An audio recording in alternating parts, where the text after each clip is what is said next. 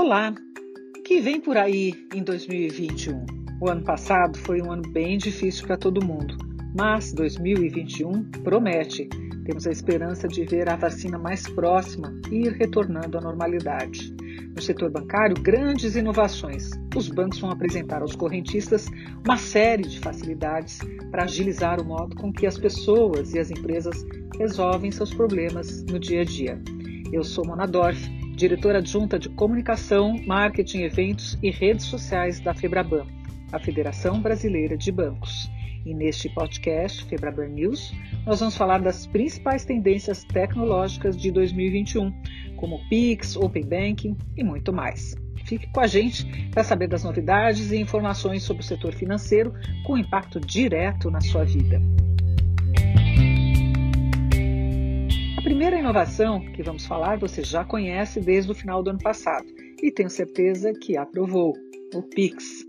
Agora está muito mais fácil de pagar alguém, transferir um dinheiro ou receber de quem te deve. Concorda? Então saiba que nós teremos novidades nessa ferramenta. A partir de março deste ano vai começar a funcionar o Pix Cobrança. E o que o Pix Cobrança vai permitir? Com essa nova funcionalidade do Pix, Lojistas, varejistas e prestadores de serviços vão poder criar QR codes impressos para receberem pagamentos. Também vai ser permitido fazer cobranças com vencimentos em datas futuras, incluindo até cálculo de juros, multas e descontos nesses pagamentos, caso, por exemplo, haja parcelas. A leitura deste QR Code será feita pelo seu smartphone, que ao fazer a leitura do código, imediatamente vai entender que se trata de um Pix de pagamento. Você nem vai mais precisar andar com dinheiro e tantos cartões se não quiser. Muito mais seguro, não é mesmo?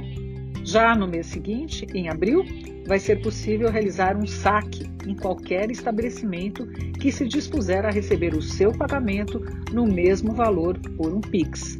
É o que já ficou conhecido como saque Pix. Basta que o usuário faça uma transferência pelo sistema de pagamento instantâneo para um comércio, que ele poderá sacar a quantia em espécie nos estabelecimentos cadastrados, sem taxa nenhuma. E não é só isso. Neste ano, vamos ter também a implementação do Open Banking. Por esse sistema, o usuário compartilha seus dados financeiros sempre que quiser e for de seu interesse com outros bancos, outras instituições.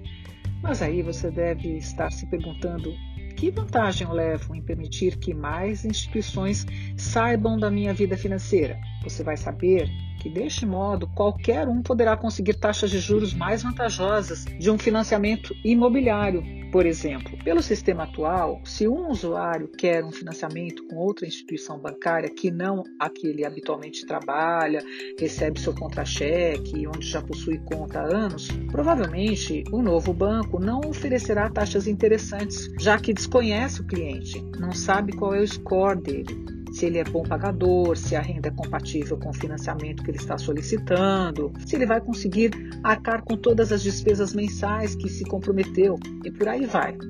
Com o Open Banking, a competição entre os bancos vai se acirrar, o que vai trazer mais vantagens para o cliente. Além disso, tem a portabilidade. Será possível levar para outra instituição apenas um de seus financiamentos, sem ter que levar a conta inteira, por assim dizer. O diretor de inovação, produtos e serviços, Leandro Vilaim, dá mais detalhes para a gente. Oi, Mona, obrigado por ter me convidado. Eu acho que é uma oportunidade incrível poder compartilhar com vocês o que, que nós estamos fazendo no Open Banking. O Open Banking é uma consolidação de um trabalho muito longo que a Febraban vem fazendo. E, na verdade, é uma infraestrutura em que permite que, mediante autorização do cliente, a gente possa compartilhar os dados dele com outras instituições financeiras, permitindo que ele possa, é, por exemplo, acessar novos produtos e novos serviços adequados especificamente ao perfil dele.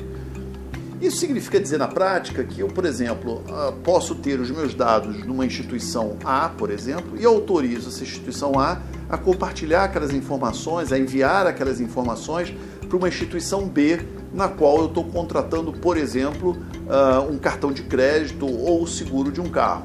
Então, de uma maneira muito prática, muito simples, você vai poder, mediante alguns poucos cliques na tela do seu celular, permitir que essas informações possam migrar institui entre instituições financeiras de maneira que você possa ter produtos mais competitivos ou mais adequados ao seu perfil. O Open Bank entrará em funcionamento a partir da finalização de quatro fases de implementação do sistema. Para isso, os bancos vão desenvolver plataformas e aplicativos que criarão novos modelos de negócios, permitindo aos clientes compartilhar o acesso aos seus dados financeiros com outras instituições. Assim, essas instituições vão poder usar esses dados para oferecer ao consumidor produtos e serviços financeiros. A primeira fase do Open Banking entra agora em fevereiro. Essa primeira fase ainda é um, um processo ainda inicial de implementação e ele trata da, do compartilhamento de alguns dados de produtos e de canais dos bancos. É, portanto, nessa primeira fase agora em fevereiro, no primeiro momento, os bancos vão estar, é, os bancos, as instituições financeiras é, estarão disponibilizando através de APIs informações sobre os seus próprios produtos. Né? É, isso vai permitir, num, vai permitir, num primeiro momento, que o cliente possa, por exemplo, usar alguns aplicativos para poder fazer a comparação de produtos entre instituições financeiras. Já a segunda fase do Open Banking, prevista para julho, uh, já vai contemplar a, o compartilhamento de dados cadastrais e de movimentação financeira, sempre a partir da fase 2, sempre mediante autorização do cliente nesse momento. Né? Então, isso permite, por exemplo, que eu possa fornecer os meus dados de cadastro para uma instituição com a qual eu esteja abrindo um relacionamento. Isso traz muita, muita conveniência e muita é, comodidade para os clientes. Né? Logo em seguida, em agosto, nós temos a previsão do lançamento da fase 3, que aí já trata de iniciação de pagamento permitindo que eu possa, por exemplo, concluir uma venda ou uma compra de um produto na internet ou no comércio eletrônico sem a necessidade de ter que entrar no aplicativo do meu banco.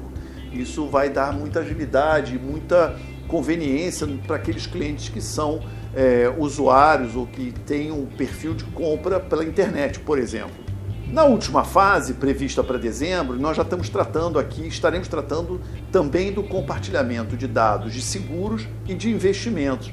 Isso também vai permitir uh, uma, com, uma comodidade para o cliente no momento em que ele quiser, por exemplo, contratar um seguro de uma instituição financeira ou de uma seguradora, por exemplo, e que você vai poder permitir que essa seguradora possa ver e possa observar os dados do teu contrato anterior permitindo assim que ele possa te oferecer um produto mais competitivo e mais adequado a, ao seu perfil. Sempre, obviamente, é, mediante a autorização e o consentimento do cliente dentro de um ambiente seguro e autenticado.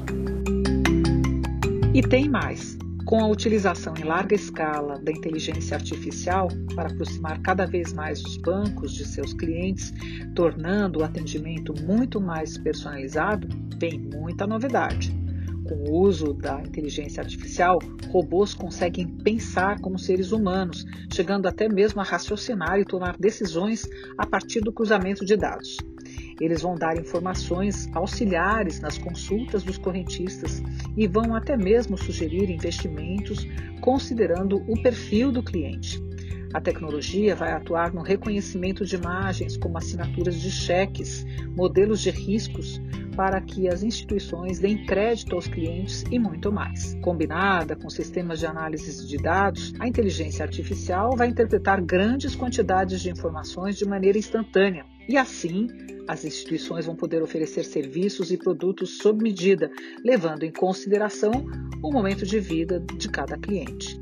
Imagina, por exemplo, uma pessoa que está para se casar. Ela vai poder ter aprovado mais facilmente o financiamento para a tão sonhada casa própria, uma vez que a tecnologia permite a criação de soluções customizadas, individualizadas, não genéricas. Claro que todas essas novidades vão ser acompanhadas de investimentos maciços do setor bancário em cibersegurança e segurança da informação, já que cada vez mais tudo se torna digital.